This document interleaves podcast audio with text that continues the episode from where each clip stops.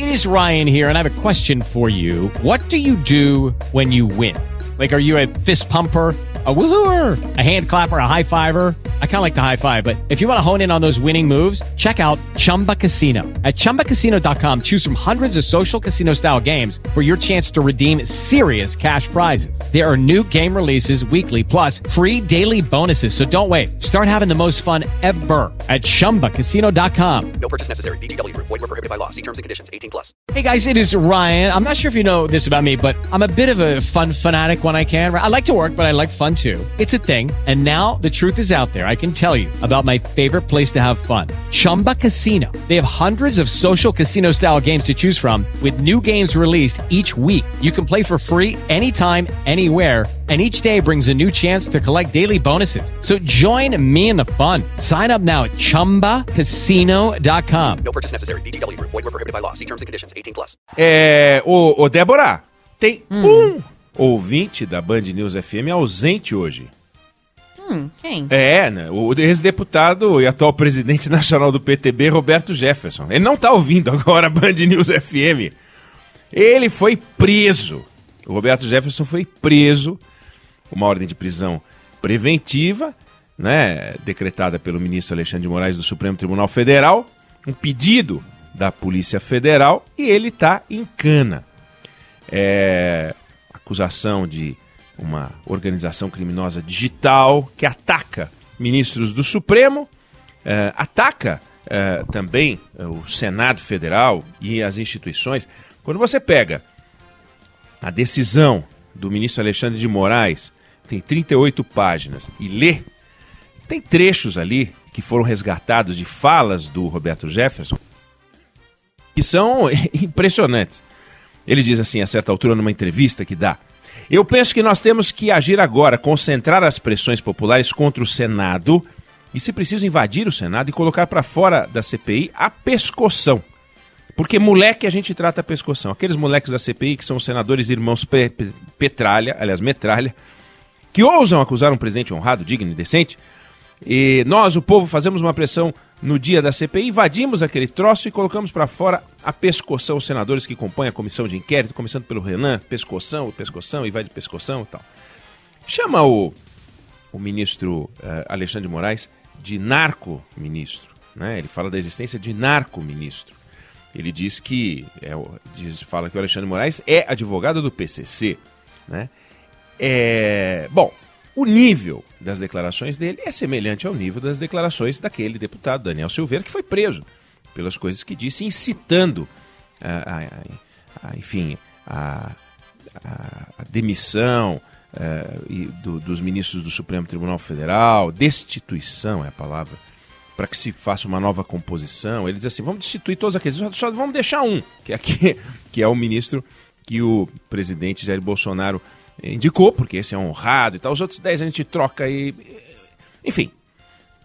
O nível das declarações é, é beira o crime e, ou é criminoso, incita. Você, você pegar as leis vigentes no país e comparar com as declarações dele falar, essa daqui é, ela é criminosa, essa daqui é criminosa, você vai achar uma lista de declarações absolutamente encaixadas no conceito de crime. Ou seja, ele disse coisas que não podem ser ditas.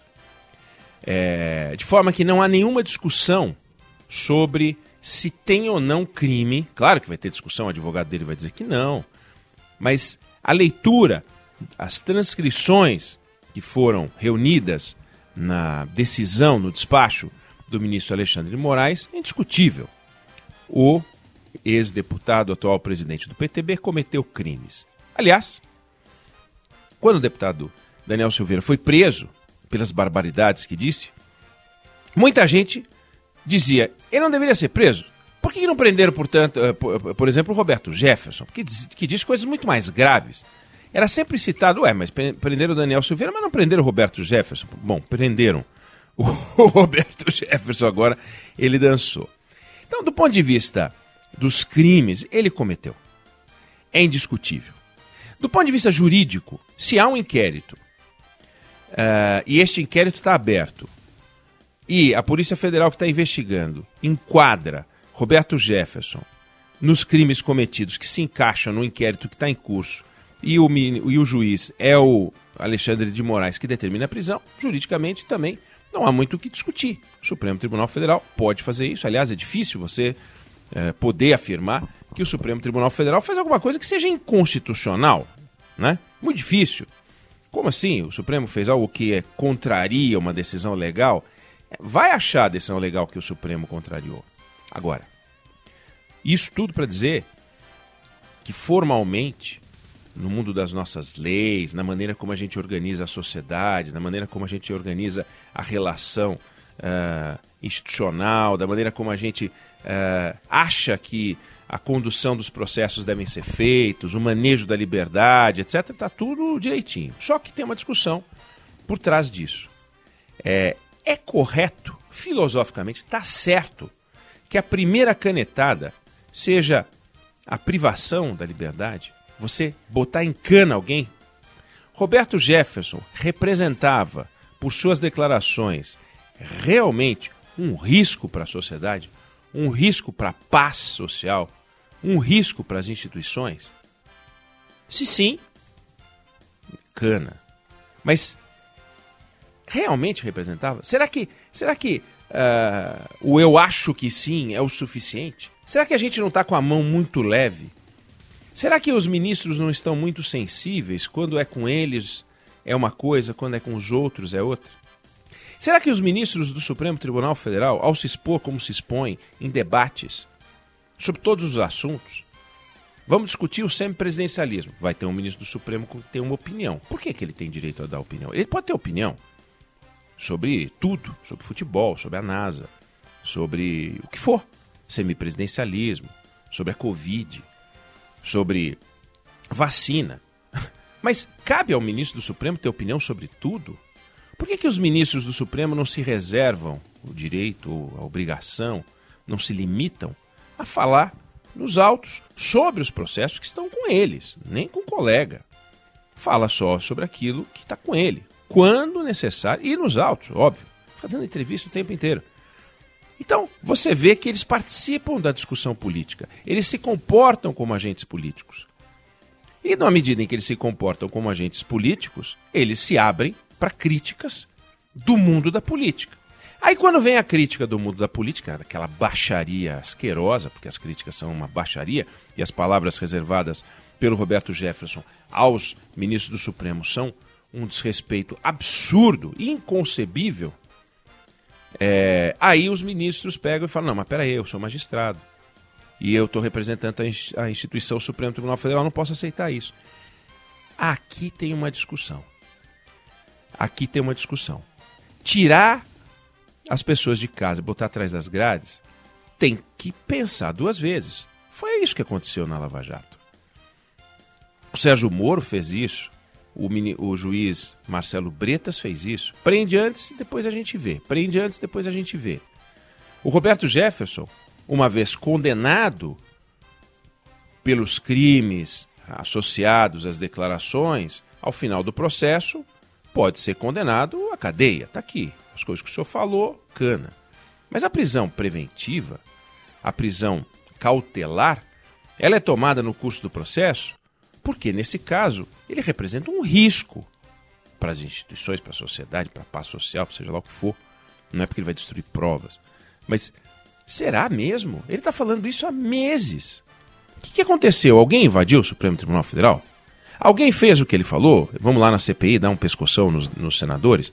Quer dizer que não pode falar isso. Eu acho que não deve falar. Mas não pode falar? É, é, é, é a, a liberdade Uh, é a liberdade de dizer sim? A liberdade, a liberdade faz sentido na hora em que você tem que se abrir para ouvir o que você não quer ouvir. Agora é evidente. A Polícia Federal está investigando, está fazendo uma escuta legal e descobre que o Roberto Jefferson está é, se organizando para invadir o Supremo Tribunal Federal, para pegar em armas, aí cana, cana, é papel, se antecipar e prender. Mas nós estamos diante de um caso assim. É por palavras dadas não no escurinho do cinema, palavras dadas em entrevistas a rádios, a jornais, a televisões, uma pior do que a outra. São, como eu, insisto, inconcebíveis. É inaceitável. Tem- tudo que ele diz é de uma irresponsabilidade, não tem prova, não tem nada. É um boquirroto. É um bobalhão.